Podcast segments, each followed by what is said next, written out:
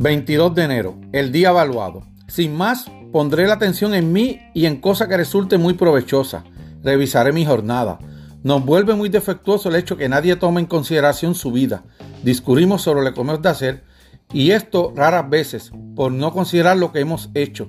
Ahora bien, la previsión del futuro pende del pasado. Séneca.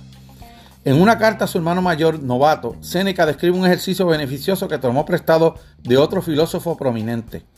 Al terminar el día, se plantea estas preguntas con variantes. ¿Qué mal esquivé hoy?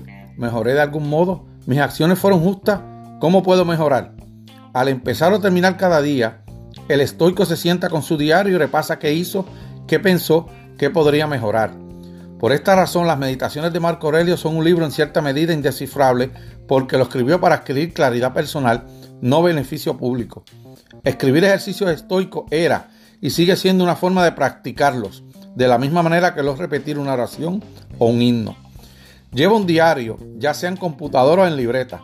Tómate tiempo para recordar deliberadamente los sucesos del día anterior.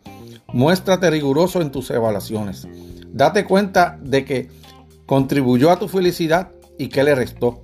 Anota qué aspecto te gustaría trabajar o citas que te gusten. Al esforzarte por registrar estas ideas, es menos factible que se te olviden. Un punto adicional, también llevarás cuenta de tu progreso.